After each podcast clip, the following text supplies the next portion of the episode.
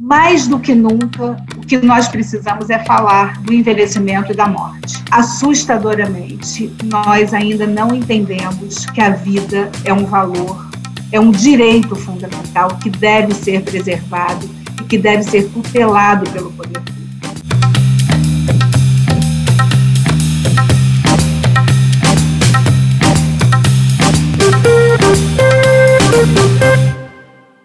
Sejam todos bem-vindos a mais um Diálogos do Direito de Família, o programa que eu, onde eu convido profissionais e pesquisadores de diversas áreas para poder dialogar com os temas mais contemporâneos do direito de família. E eu espero que essa conversa instigue, nos instigue a todos. E hoje eu converso com uma pessoa mais do que especial, a magistrada Andréia Pachá. Todos vocês já a conhecem, mas nunca é demais falar que ela é magistrada há mais de 25 anos né, e tem uma longa trajetória nas varas de família, sucessões. André foi, foi membro do Conselho Nacional de Justiça, onde marcou uma presença com uma grande contribuição ao Cadastro Nacional de Adoção, à Comissão de, de Conciliação e Acesso à Justiça ela trabalhou intensivamente, assim, uma atuação muito importante na implantação das varas de violência doméstica contra a mulher em todo o Brasil e também promoveu campanhas para simplificar a linguagem, essa, esse juridiquês, né, que, que ela é uma das pioneiras em ajudar a combater esse juridiquês, da qual eu endosso e, e, e, apoio totalmente. Né? Afinal de contas, nós sempre simplificar o caminho da simplicidade é o melhor de todos. Em 2012, ela lançou o livro A Vida Não É Justa, em que reuniu casos coletados ao longo da sua carreira como magistrada nas varas de família. Ela trouxe, ela humanizou esses casos. Né? Em 2014, ela lançou um outro livro, Segredo de Justiça, que inspirou a série Segredos de Justiça da TV Globo, que quem quiser ver pode ver. Vocês vão, inclusive, ver aí nessa, os links e as, as recomendações para ver. E em 2018 ela lançou o livro Velhos São os Outros, que é esse aqui que eu estou. Eu, eu, os outros dois eu tenho, todos os outros dois mas eu os emprestei e as pessoas não devolveram, vou ter que ir atrás. Mas André depois pode, nós vamos falar sobre esses livros, e André vai poder mostrar esses, esses livros também. Né? E interessante falar também que antes de entrar na magistratura, André participou de um grupo de dramaturgia e trabalhou com cinema, teatro, né? então não é à toa que ela, ela não é uma magistrada comum, ela é uma magistrada que faz a diferença. E com um talento singular né, para transformar as vivências do tribunal, dos tribunais, é, em ficção. Isso é muito importante, né, que é essa mistura do direito e da arte. E a Andréa Pachá, ela mantém viva essa sua sensibilidade única em sua é, atuação nas varas de, de onde atua e por onde ela passa. Atualmente está na vara de sucessões do Rio, da comarca do Rio de Janeiro. Então, vamos à entrevista André, seja muito bem-vindo, obrigado por aceitar o convite, é uma honra enorme estar aqui com você e vamos dialogar um pouco sobre essas conexões do direito com a arte, com a literatura, né?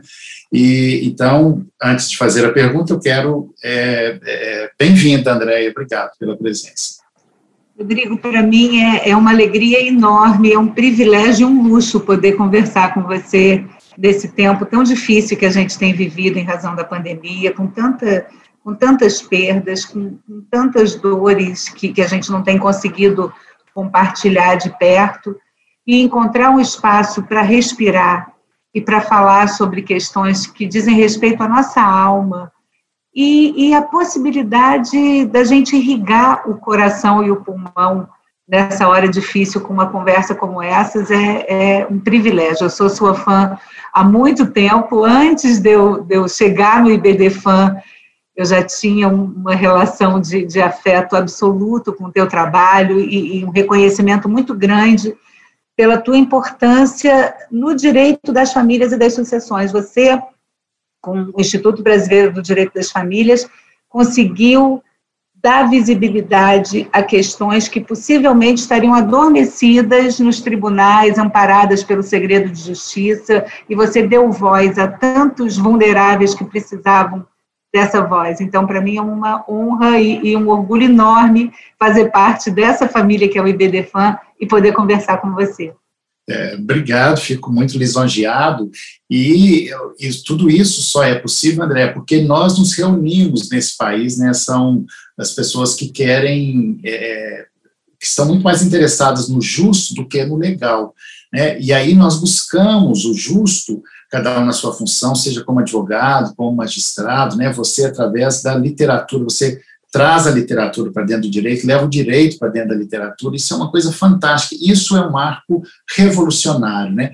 Agora, isso não acontece por acaso, a sua formação, a sua vida, né? Nós somos hoje o que somos, é porque isso foi determinação, é, é determinado na nossa, na nossa vivência, a sua formação como lá na dramaturgia, como teatro, né? Eu não sei como é que foi essa história de você, é, momento que você resolveu seguir a carreira jurídica de magistrado, você ficou você ficou em dúvida se iria para isso ou se ficaria na dramaturgia? Conta um pouco para a gente, antes da gente falar da parte jurídica, um pouco dessa parte mais pessoal, que acho que fica todo mundo querendo saber.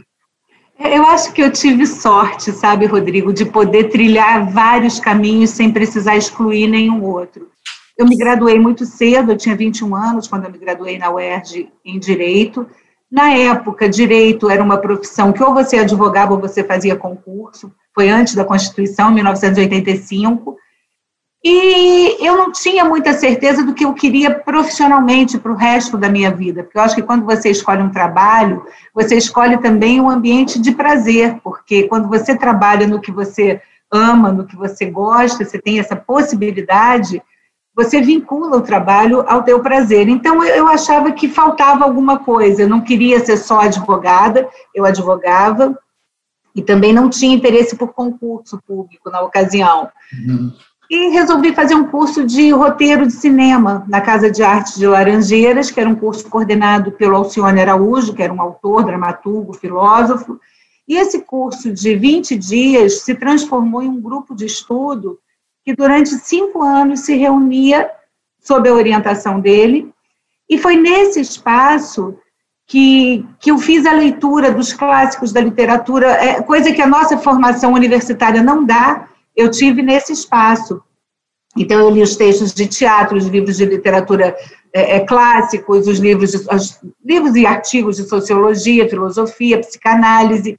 Era um ambiente muito livre, então, o conhecimento veio de uma forma muito caótica, né? não foi uma formação acadêmica, mas muito consistente, porque nós éramos 12 pessoas, cada um de um determinado lugar, de profissões diferentes, e nós tivemos a, a, alegria de poder compartilhar isso tudo toda semana. Escrevíamos, discutíamos os textos, e aí parti para essa área de, de roteiro, de texto, e vindo esse período, ou durante esse período, veio o fim da Embrafilme, foi na época do governo Collor, foi uma tragédia para o país, então a Embrafilme foi extinta, não tinha mais espaço para trabalhar com cinema, e eu resolvi então trabalhar com teatro, abri uma produtora de teatro, produzi espetáculos com grandes diretores, trabalhei com Rubens Correia, com Aderbal Freire Filho, Amir Haddad, é, produzi textos do, do, Wilson Saião, do próprio Alcione, essa experiência para mim foi muito rica. E depois que eu casei, quando eu comecei a, a pensar na possibilidade de ter filho e, e enxergando o país que a gente vivia, que é muito cruel para quem se dedica só à produção artística, é muito difícil você encontrar no Brasil é. quem sobreviva da arte. Eu, como uma boa capricorniana, preocupada com, com a estabilidade, falei, não, eu acho que eu vou voltar ao direito, voltar profissionalmente, porque eu nunca tinha me afastado completamente, e resolvi estudar e fazer um concurso, porque eu imaginava que, que na magistratura eu pudesse exercer uma profissão importante. Aí já tinha a Constituição de 88, já tinha assim um ambiente democrático que tinha se descortinado no Brasil, e eu imaginei que era possível fazer um trabalho interessante.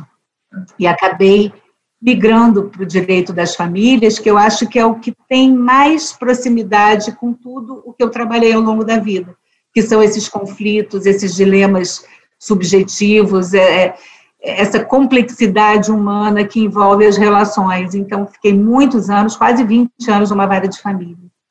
Pois é, e olha, e você marcou sua passagem na vara de família, não só na vara onde você passou, mas por todo o Brasil, com a produção desse seu livro, né, relatando esses casos, mas você falando aí, eu estava lembrando de mim, quando eu fui fazer direito, eu fiquei na dúvida se eu ia fazer, se eu ia fazer psicologia ou educação física ou direito, porque eu sempre gostei muito de esporte, acabei fazendo direito e depois fui estudar psicanálise para reunir, porque eu sempre questionei, porque o mundo jurídico é muito fechado, né? O mundo jurídico vive muito de dogmas, de toda uma formalidade.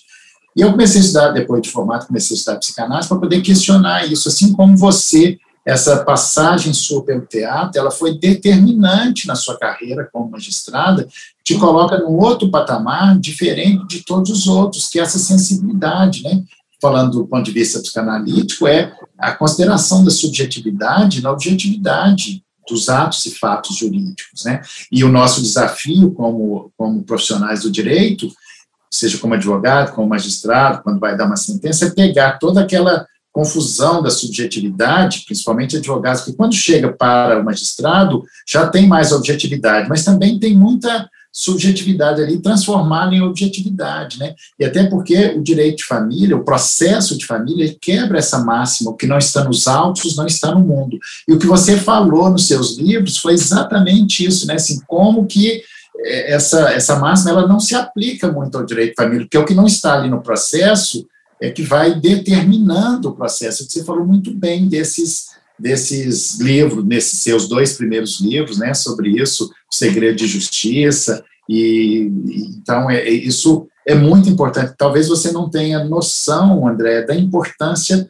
dessa interseção da arte. Você pegou uma linguagem artística, que é a literatura, né? O IBDFAN até tem a comissão de direito e arte, nós temos todas as outras linguagens artísticas, eu, eu gosto de muitas delas, mas você tocou nessa especialmente. Então, só fala um pouco, o que, que te inspirou a escrever esse primeiro livro? De onde surgiu essa ideia? Assim, então, conta um pouco para gente desse livro. Eu hoje consigo compreender a, a, o alcance que esses textos de ficção eh, tiveram na leitura de muitas pessoas que, pelo retorno que eu tenho, pela, pela assim, porque são muitos leitores e, e pela possibilidade de ter tocado as pessoas e, e, em canal que eu não havia programado para fazer. Quando eu escrevi esses livros, eu não fiz isso com nenhum fundamento teórico, porque se você ler Marta Nussmann, você vai ver que, que ela tem uma teoria que, que sustenta isso de você falar do locus da ficção para poder é, é, tratar de questões e de conflitos que, que são mais palatáveis e compreensíveis a partir desse lugar. Quando eu fiz o mestrado no, no ano passado, quando eu concluí o mestrado, eu usei essa técnica para a escrita da minha monografia, mas aí já compreendendo essa técnica como técnica, como metodologia. Mas quando eu escrevi esses livros, foi absolutamente empírico. Assim, eu fiz isso é, como uma catarse, eu posso dizer assim, sabe, Rodrigo? Então, é, quando eu escrevi esses livros, eu tinha escrito essas histórias inicialmente na terceira pessoa porque eu queria contar essas histórias, porque eu ia para a audiência, claro, com o olhar de quem tinha trabalhado com roteiro, de quem tinha feito as leituras que fiz, e com muita curiosidade, que eu dizia, meu Deus, imagina isso na tela, porque é, é impossível em dramaturgia se se deparar com uma situação tão verdadeira quanto essa que eu estou vendo aqui, com, com as contradições, com, com os conflitos.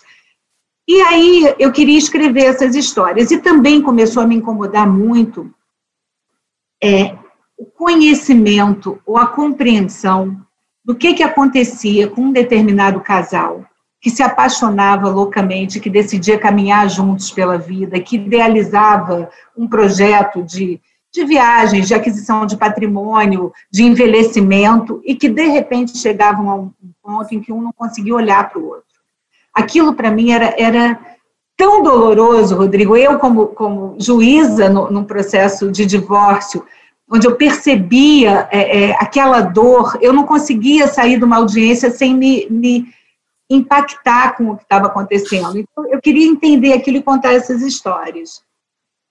E na terceira pessoa não funcionou.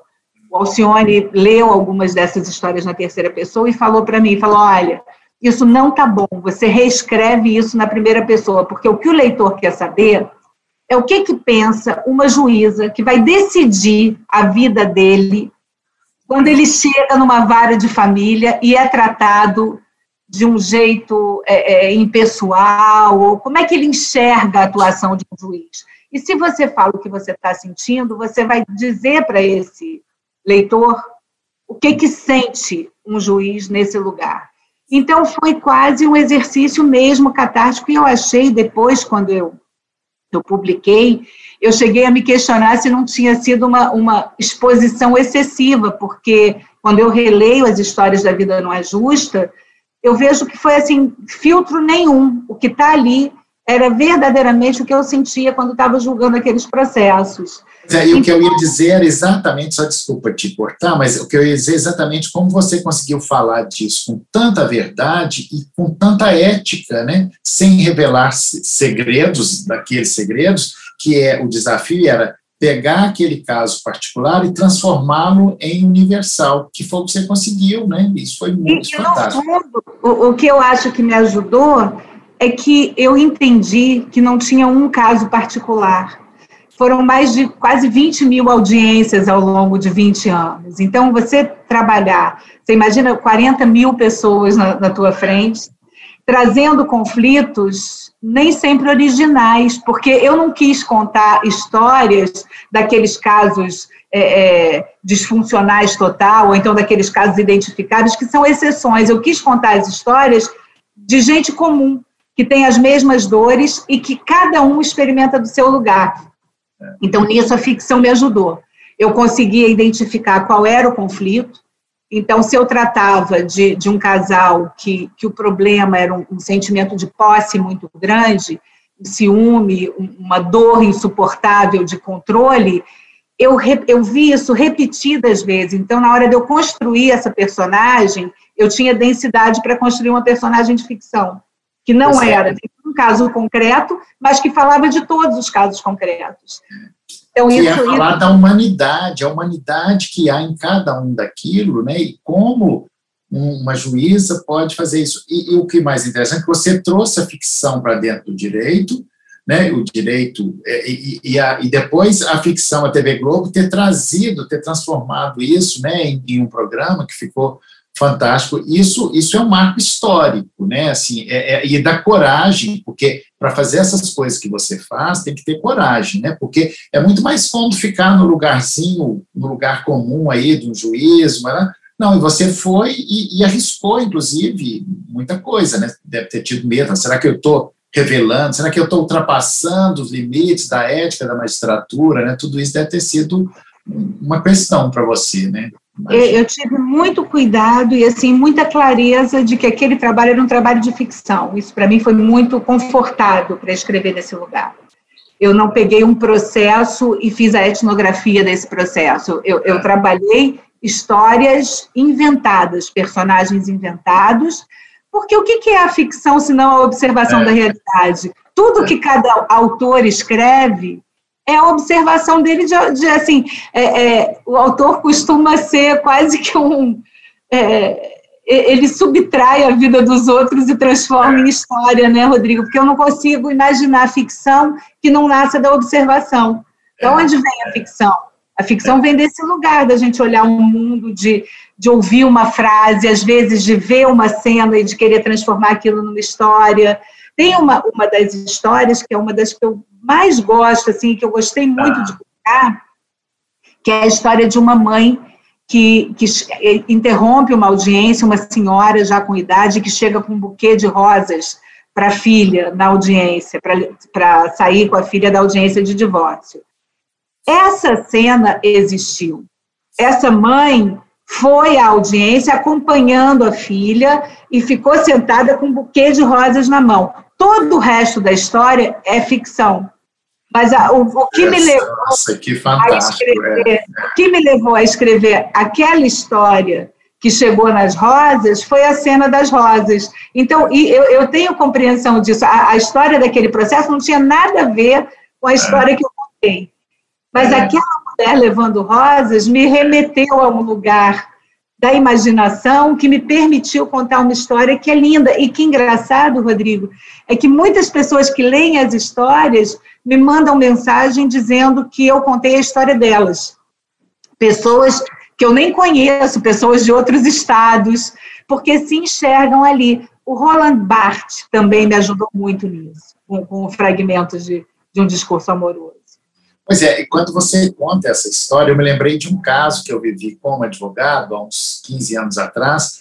Nós fizemos o divórcio de um casal e era, era um divórcio consensual, tudo muito é, amigável, porque eu trabalho com essa perspectiva de que o fim do casamento não precisa ser uma tragédia, que a gente casa para ser feliz e separa para ser feliz. Essa é a minha perspectiva como advogado e trabalho isso com os clientes. Então, nós tivemos um caso que foi muito curioso, que depois da, que saímos da sala da audiência, ela tinha chamado um fotógrafo para tira, tirar uma foto dela para colocar na última página do álbum de casamento. Só que aí última a página do último essa página tinha né, ela com o ex-marido, que era muito bem, que era uma relação muito boa, aí com o advogado e com, em vez do padre, o advogado, mas a cena final daquele álbum ali. Achei, isso também daria uma, uma coisa, parece ficção, né? Mas são essas coisas que que, que nos instiga, né? Ou seja, a particularidade, esse caso que você falou, que é de uma particularidade, mas que ao mesmo tempo tem uma, que é particular, mas é universal, né? Tanto é que muitas pessoas se identificam com isso, né? E, e é para onde você direciona o teu olho também, né? Porque grande parte das histórias que eu conto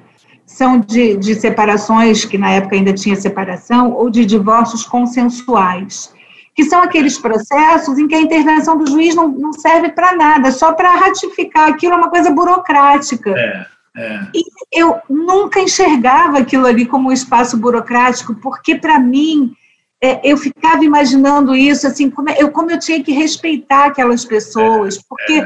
a, o rito que se exige para uma tomada de decisão de viver juntos por meio de um casamento é um rito muito formal, é, um, é, é uma, um compromisso muito formal. Como é que pode você assumir com tanto rito e na hora de acabar banalizar o fim. Então, é, eu, eu, achava que era importante. É, mas eu acho também, claro que com o judiciário abarrotado não dá mais para ter tanto ritual, mas assim, isso é um ritual de passagem, né, que leva o sujeito de uma borda a outra casado, separando e separado. Então, aquilo, esse ritual de passagem, ele é muito importante. É só uma pessoa com essa sensibilidade que, que via isso, porque muitos banalizavam, mas esse é importante, é um momento muito importante para aquelas pessoas. Né? Eu fico pensando, Rodrigo, assim, essa, esse exercício eu faço às vezes, se, se daqui a 10 anos ou daqui a 20 anos essas histórias vão fazer algum sentido porque a mudança está aí, a gente tem acompanhado a mudança. E eu também não sou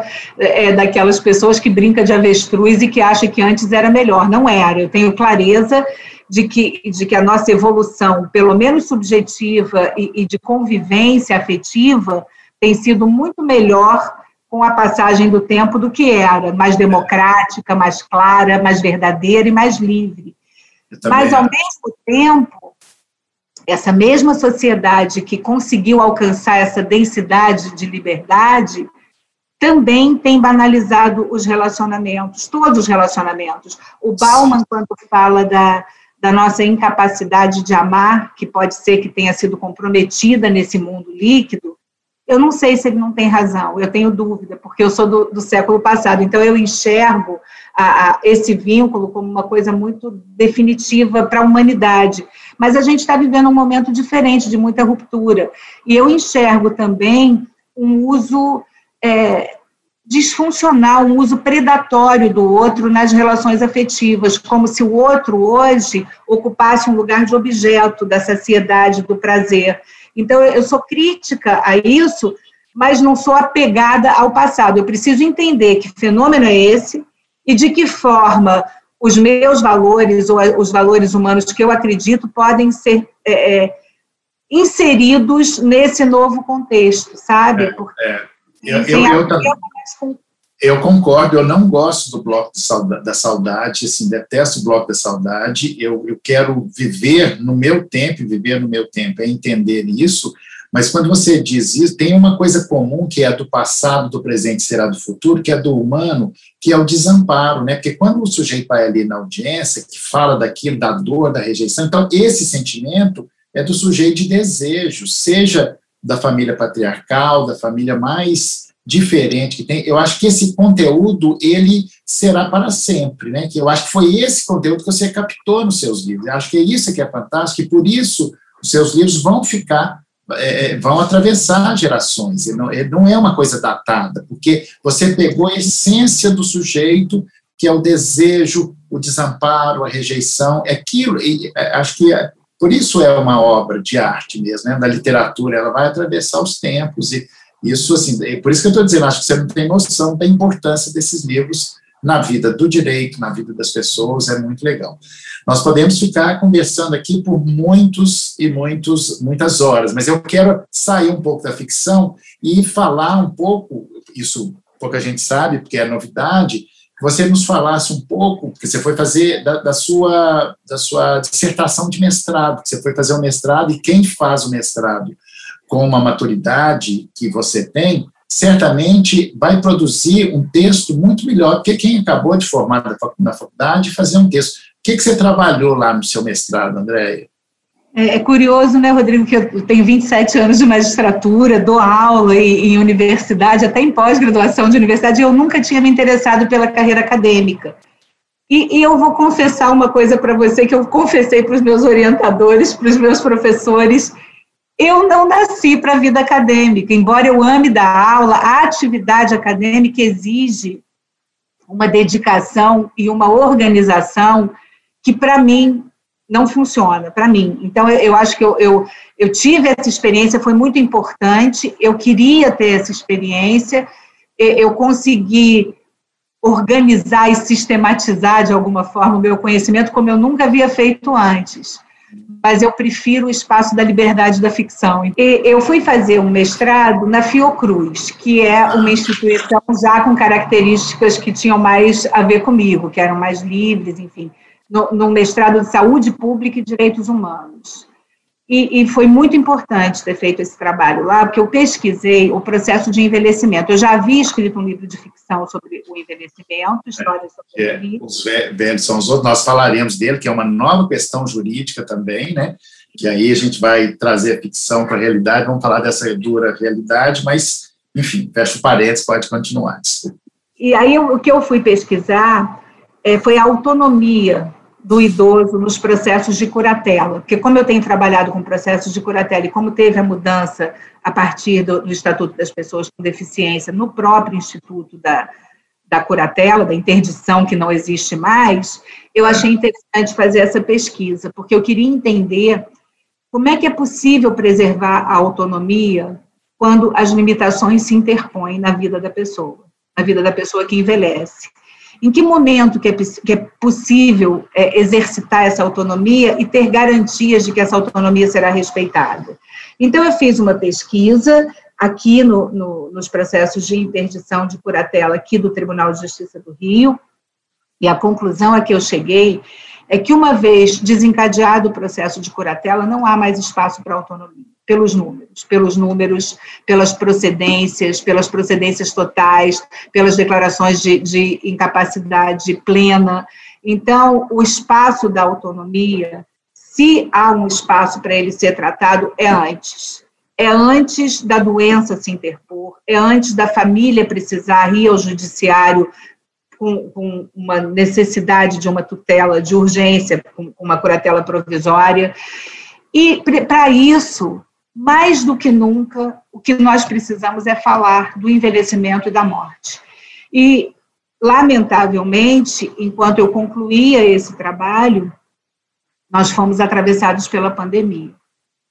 E a pandemia não dá outra alternativa que não seja pensar na nossa finitude e pensar na morte.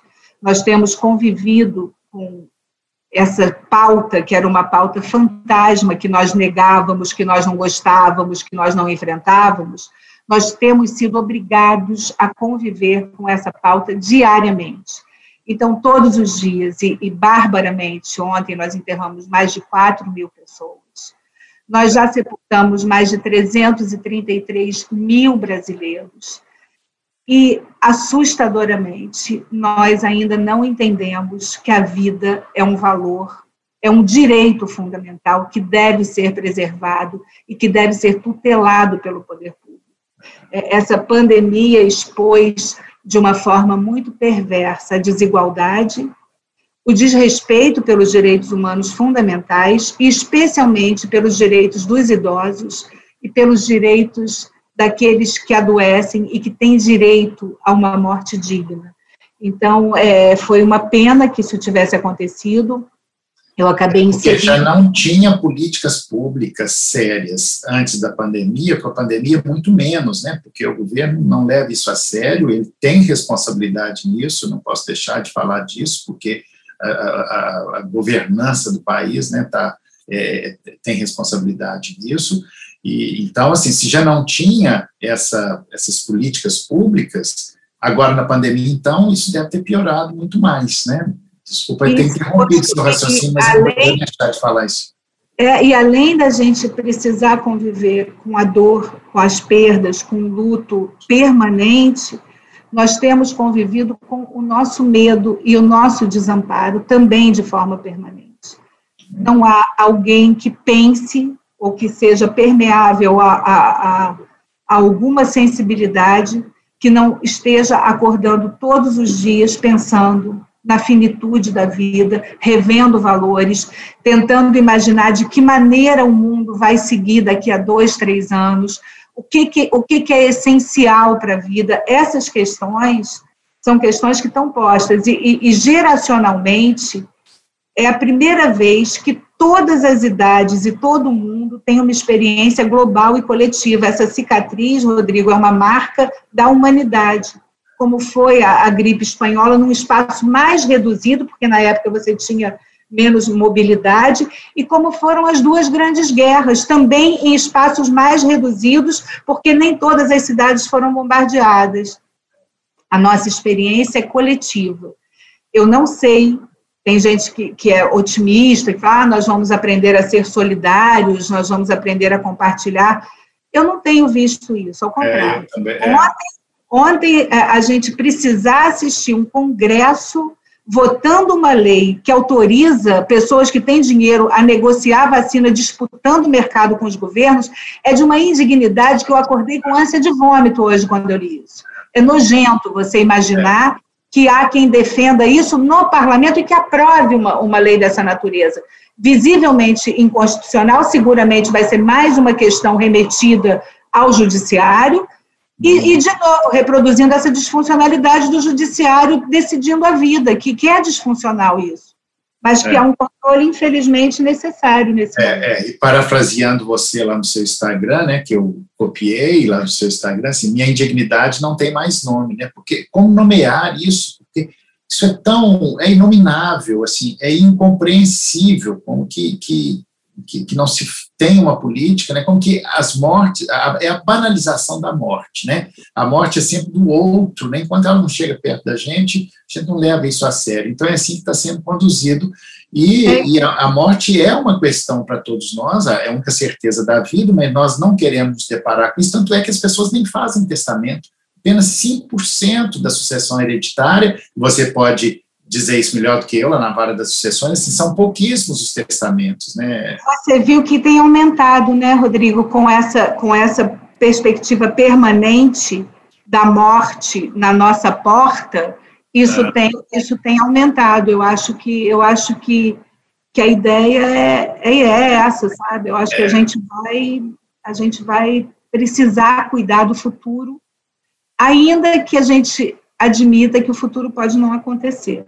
É, é. Mas você tocou no ponto que é um, tom, um ponto que é a grande questão. Nós temos algumas novas expressões, né? E essas expressões elas vão dando um novo tom ao direito, elas vão ressignificando, como por exemplo, né? Afetividade, vulnerabilidade e autonomia, autonomia privada, é, é, um dos pilares hoje do direito civil, né, que é exatamente por isso que tem transformado o direito de família, e por causa disso o direito de família tem se tornado cada vez mais contratualizado, né, você, você ter a liberdade de fazer um contrato particular seu que não tem interferência do Estado. Mas e ao mesmo gente... tempo, Rodrigo, desculpa te interromper, mas ao mesmo tempo você tem uma atuação do Estado violando a autonomia de forma reiterada também. É, é, é assim, os avanços que nós tivemos na, no reconhecimento das uniões estáveis como um direito da, dos companheiros e dos conviventes tem sido ameaçado por uma interferência excessiva do Estado, porque é. hoje as pessoas que não querem se submeter ao Estado precisam fazer um documento, quer dizer, a burocratização do afeto, um é. documento de namoro para dizer que não são conviventes. Então, isso é uma, é, é uma interferência excessiva, até porque se, se remete o companheiro para um lugar que nem as pessoas que voluntariamente decidem é, se habilitar a casar são remetidas. É, é, é exatamente. Fazer um contrato de namoro é o antinamoro, né? Porque primeiro você acaba com todo o indício, com toda possibilidade. Eu nem estou invocando o amor romântico, porque eu nem acho que o amor romântico seja solução, mas é o antinamoro, né? Então, isso Eu estou é... falando de duas pessoas adultas, maduras, é. que já viveram relações anteriores, que têm filhos e que é. querem viver juntas. Querem viver juntas, mas não querem que o patrimônio de um se comunique com o de outro, nem no caso de sucessão. Porque Sim. não querem, não querem porque têm vontade, porque têm autonomia, porque se respeitam. E aí vem o Estado e diz que não, você é compulsoriamente herdeiro necessário e, e, você não pode dispor sobre isso. E isso é uma loucura, Rodrigo, isso não Também cabe na sua cabeça. Olha, é, eu, eu recebo constantemente consultas de pessoas, porque a advocacia está ficando cada vez mais preventiva, porque o judiciário está caótico, né? Você vê, vivencia isso lá na vara de sucessões, o volume de processo é quase é, é, impossível de, de, resolver tudo aquilo. Então, tem essa tendência da, da, da advocacia preventiva, e uma das coisas que eu mais recebo é como é que eu, das consultas mais constantes, é como é que eu faço para namorar em paz? Eu já casei, já tive família, não quero mais ter. Mas me que se eu der um presente para ela, isso vai virar união Estado. Quer dizer, essa é uma coisa, essa é intervenção do Estado, que, aliás, a grande questão do direito de família é qual o limite de intervenção do Estado na vida privada do cidadão. E aí me lembro de uma frase sua, André, que eu acho fantástica, não sei se foi uma decisão sua, você vai se lembrar melhor, quando você decidiu, falando assim, dessa interferência do Estado, que vai chegar no momento da, da judicialização, né, que as pessoas irão lá pedir o juiz para escolher qual vinho que vai ter que tomar, se é o vinho branco, se é o vinho tinto, lembra quando você decidiu? Achei isso, assim, de um simbolismo muito grande, né? Foi, foi uma decisão. Sentença, foi numa sentença, e, e, foi uma sentença muito curiosa, que quando eu julguei, era uma, agora parece que, que virou uma avalanche de, de pedidos nesse sentido, para que, que a justiça decida em que escola uma criança vai estudar. Uma coisa, quando os pais têm conflitos,